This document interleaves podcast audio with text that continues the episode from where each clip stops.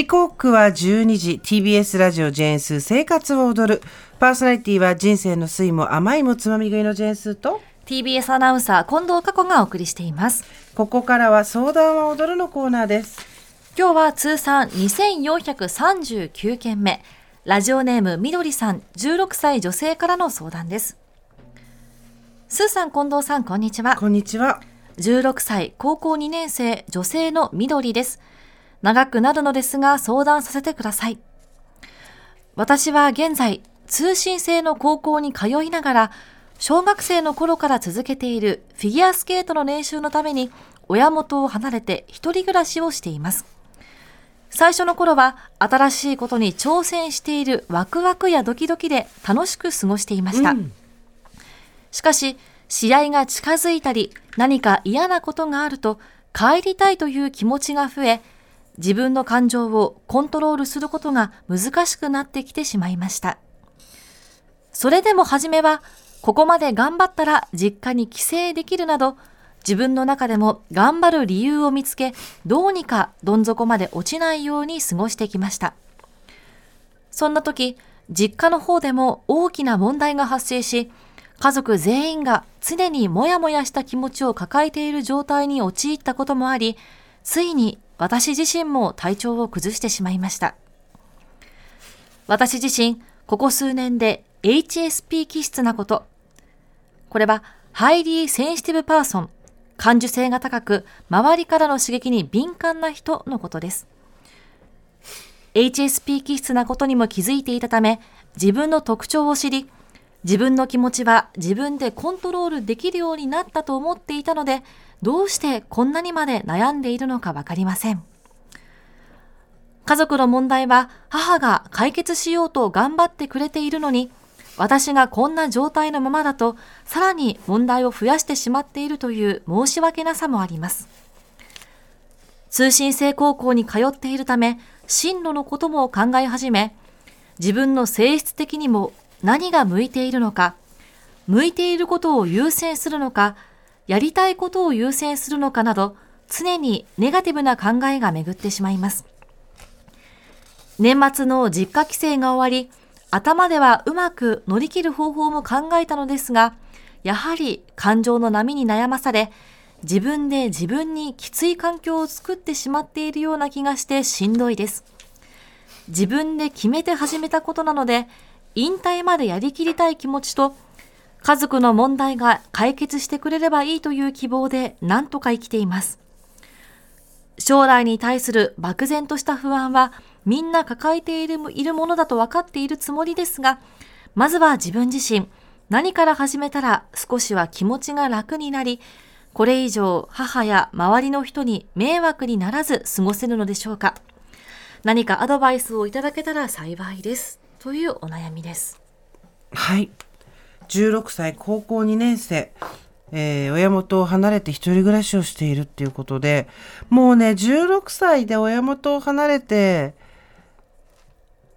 一人暮らしをしてる時点で、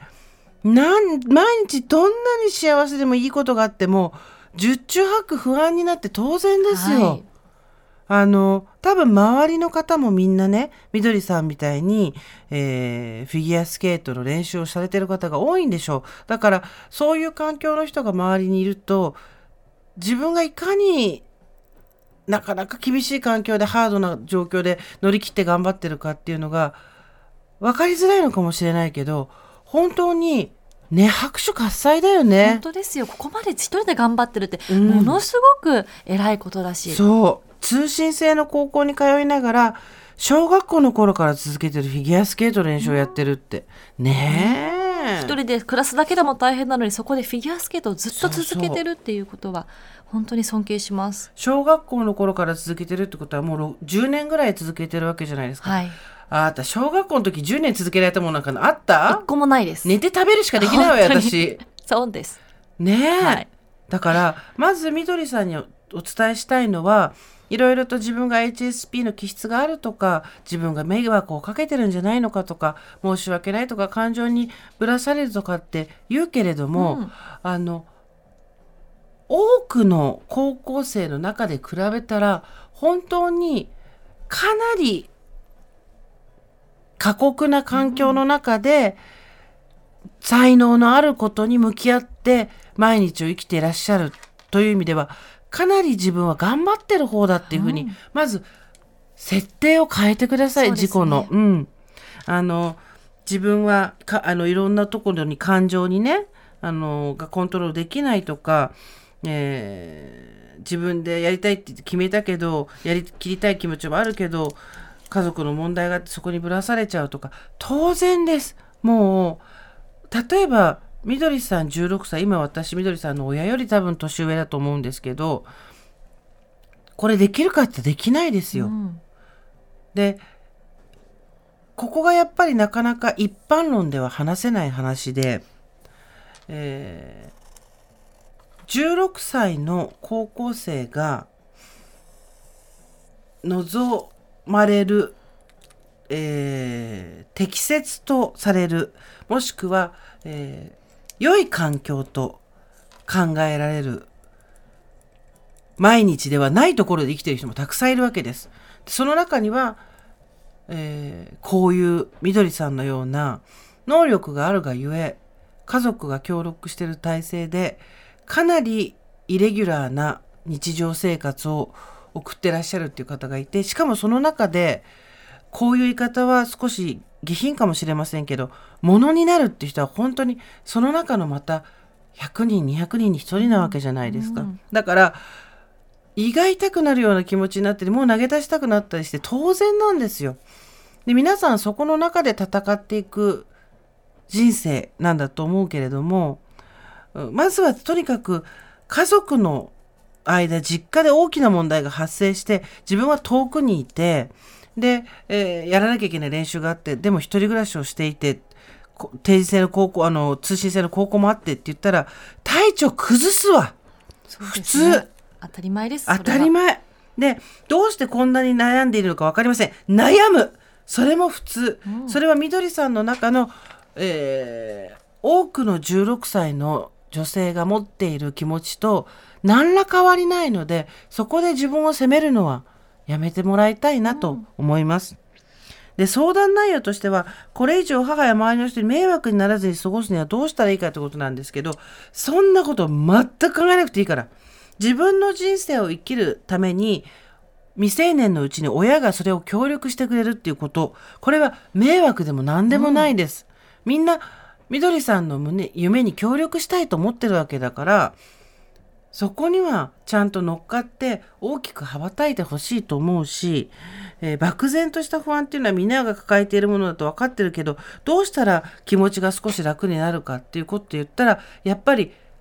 誰かのためにではなく自分の人生を主体的に生きるしかないと思うんですよ。特にフィギュアスケートって芸術表現の域もあるじゃないですか。はいそうなってくると自分自身の中でした経験っていうのが、えーこれからの先演技だったり何だったりっていうのに如実に出てこれるようになる。そあの心のひだが今増えてる時期だと思うんですよ。だから決して悪いことばかりではないしただ自分を許してあげてほしいな。感情がこう右往左往したりとか、なかなかこうコンディションが安定しなかったりとか、まず16歳っていう女性の年齢から考えて、体のことを考えてもコンディションは安定しません。うん眠かったり食べたかったり、生理が重かったり、いろいろあるでしょう。で、その中で体調を崩してしまったり、家族に問題があったら、そこで気持ちが引っ張れるのも当然。ただ、そういう人たちの中で、切磋琢磨をしなきゃいけないっていうところに、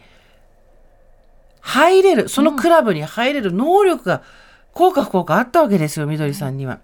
で、それをどうするかも自分次第なんで、やめたって言ったらやめたって別にいいと思うし、でも引退まで頑張りたいと思うんだったら、どうしたら自分の人生一番生きられるかなと。で、自分の人生を生きるってどういうことかっていうと、一番自分が自分のことを好きになれる状態だと思います。自分の人生を生きるっていうのは、自分のことがこれをしてる時一番好きだ。辛いこともある、悲しいこともあるけど、これをやってる時の自分がとても好きっていう状態があるかどうかだと思うんですよね。でもし今その状態なんだとしたら、実家の方の問題は、えーお母様が解決しようと頑張ってくださってるんだから、任せましょうよ。ね私ももう本当にここまで一人で一人暮らししながらフィギュアスケートを続けているということ、もうここまで続けてきたことがまず本当に偉いですし、自分頑張っているんだよっていうことを自信に持ってほしいです。本当だね。もう周りは確かにフィギュアスケートやってる人たちばっかりだと思うし、その中にいると分かんなくなってしまうかもしれないんですが一歩外から見たらもう偉いすごいことやってるんだ自分頑張っているんだっていうことをまず認めてほしいですね。ですね。でたくさん迷惑かけちゃってるとか申し訳ないっていうこう単語がたくさん出てきているんですけども迷惑かけないで生きてる人だってこの世にいないですし、うんみんな自分の好きなこと頑張ることで生きていこうとしてるものなので、うん好きなことで生きていくこと大事ですしもう自分の人生なんだからもう周りを優先するんじゃなくて自分の気持ち自分の体を第一に一つ一つ近い問題から解決していってこの後ね体調も心配ですけども、過ごしていってほしいなと思いますね。あのメールをいただいてます。この方お名前がないんですけれども、スーさん、過去にはそしてフィギュアスケートに青春をかけている相談者さんへということでいただきました。はい少し長いんでゆっくり読みます。もう20年、もしかしたらそれ以上前のことになるので参考になるかわかりませんが、40代の女性です。3歳11ヶ月からピアノを習っていました。たまたま私に会っていたのか、周りより進度が速く、速度ね、進む速度が速く、それに気づいた親は、どこかでスイッチが入り本気になりました。小学生になる少し前から週に1回の個人レッスン、それとは別の日にソルフェージュ、ピアノで弾かれた8小節程度のメロディーや4つの音で構成された和音の連続する曲を限られた回数で譜面に書き取るなどの訓練のレッスンをしました。学校から帰ると友達と遊ぶこともなく、人が遊んでいる間に練習するから差がつくんだと言われピアノの練習。どうして私だけと反抗したい気持ちもありましたが、我が家の場合、母がいわゆる教育ママ、モンスター級に恐ろしかったので、従うしかありませんでした。今ではこんなモラハラを受けていったのかと愕然としますが、私の世代には結構このタイプは多かったと思います。小学校中学生の間は、小学校中学校の間は夏休みになると必ずコンクールがあり、そのためレッスンの回数、家での練習時間も増えました。それでも人が評価することなので、結果が出ることもあれば、打ちのめされることも多く、無駄に打たれ強くなりました。私のピアノのことが家族の第一優先事項だったので、レッスンが入れば家族旅行さえもキャンセルさせられていました。今は違ってきていますが、私の頃は先生に絶対服従だったので、個人的な予定を言うことは許されない雰囲気がありました。また、転勤族だった父は、私が小学校3年生から大学卒業まで単身赴任生活でした。私のレッスンを優先するがゆえです。私のピアノのことを優先させるために、それが両親の喧嘩の原因となることも多く、その喧嘩を、ま、目にするたび、耳にするたび、私は自室で泣いていましたし、いつか、じ、私が原因で両親が離婚してしまうのかもと怯えていました。音楽大学の附属高校に進学し、内部進学で大学に進学しました。高校に入学して1ヶ月もしないうちに、ここだよ？はい担任の先生から、あなた方はこれから一度の失敗が音楽家として命取りになる。そういう世界に身を置くんです。と言われました。ほんの昨日まで中学生だった私には、金槌で頭を、えー打たれたような衝撃的な一言でしたが、大学生になってそれを知るより自分の身の振り方を考えるきっかけを早くもらえたので良かったのかなと今では思っています。と、長々と自分語り失礼いたしました。相談者さんと関係するのはこの先かな。大学を卒業した後、さらなる研磨を、えー研鑽をと、えー研究科に進学した頃、赴任先で父が大病し入院、手術を受けることになりました。学校のスケジュールはレッスンが詰まっており、すでに外でピアノを聴く仕事も、ピアノを弾く仕事もはじ始めていた私は、父のもとに駆けつけることも許されず、どうすることもできない不安を抱えたまま日々を過ごしていました。そんな折レッスンに行き、その日の課題曲を聴き、それを聞いていた恩師が、何かあったの？あなた、今、自分を癒すために弾いてるみたいだよ。と言われました。自分ではいつものように練習して弾いていたつもりでしたが、私の塞いだ不安定なメンタルはそのまま演奏に反映されてしまっていたようです。そんなことあるのと思われるかと思いますが、演奏を通して、かっこ相談者さんの場合は演技を通して、自己表現をする我々のような職業に心の状態は大きく影響すると思います。その時私はどうしたかな？父は自分の病気のためにレッスンや貴重な人前で弾く機会を犠牲にしないでほしいと言われたので、可能な限り毎日父にファックスを送り、自分の近況、父のことを気にかけていることを伝えながら、結局は自分自身を癒すために、ただただ弾き続けていました。小さい頃からピアノを弾くことしかしてこなかった私は、それを取り上げられると、それはそれで不安定になってしまうようで。恩師からも、今は自分のために弾きなさい。そんな時期があったってそれでいいんだよと、その許しがありがたかったです。長々と参考にもならないようなことを失礼いたしました。相談者さんの心が平穏を取り戻せる選択ができますように。あの、ありがとうございますありがとう。ございます。みどりさんのね、相談者さんのメールを読んで思ったのは、すごく今辛いわけじゃないですか。一人暮らしをしてる、実家で大きな問題がある、自分も体調を崩した気持ちとし上でも揺れが多い。でも、で、さらに問題を自分が増やしてしまってるんじゃないかと後ろめたさもある。でも、自分で決めて始めたことなので引退までやりきりたいっていう気持ちって書いてあるんですよ。うん家族の問題が解決してくればいいという希望で何とか生きています。つまり、やめたいとは思ってないわけよ。はい。続けるためにどうしたらいいのかっていうさ、あくまで前向きな話なんですよ。はい自分はネガティブって書いてあるけど、うんで、文体もね、なんとなくネガティブに聞こえるかもしれないけど、全然そんなことなくて、自分はこうだし、こんな問題もあるけど、引退までやりきりたい。自分が始めたこと、どうしたらいいのか考えなきゃいけないけど、家族の問題が解決してくればいいという希望でなんとか生きてます。希望を持ってるんですよ。うんでね、あの、ピアノもそうだし、フィギュアスケートもそうなんですけど、いわゆる表現活動というものをしてる方にお伝えしたいんですが、特に身体を使って、体を使って表現活動してる方っていうのは、その演技一つ、えー手先の動き一つ、足さばき一つがですね、誰かの人生を救ったりすることもあるんです。それぐらいやっぱり影響の、影響力のある活動でありお仕事だと思います。で、今やめたくないと思ってるんだったら、さっきのピアノの方みたいに、今は自分のために、自分を癒すために踊ってね。で、うーん、もう少し元気になってからでいいと思うんだ。その、上手くなるとかなんとかっていうこと。はい今はとにかく、フィギュアと、私フィギュアのこと何も知らないけど、フィギュアを嫌いにならないだけで十分じゃない、うん今は。で、でもこういう経験が絶対誰かを救うから、はい。誰かのことを救う演技ができるような経験になっていくと思うので、うんでもしこここの先何かあってやめてしまったとしてもそれはそれであの強い心とか頑張れる心っていうのを培えてるので、あの他にもいろいろ芸能活動してた方とかスポーツ柔道やった方とかいろいろいただいてるんですけど、皆さんやっぱりその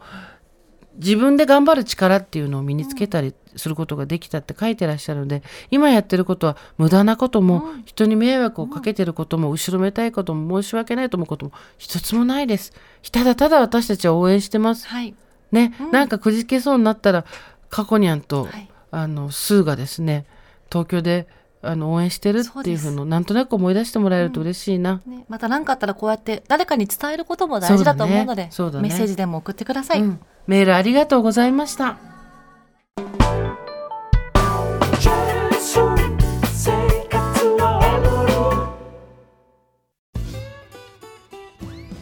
パンサー向かいのフラット。木曜日のパートナーを担当する横澤夏子ですバタバタする朝をワクワクする朝に変えられるように頑張りま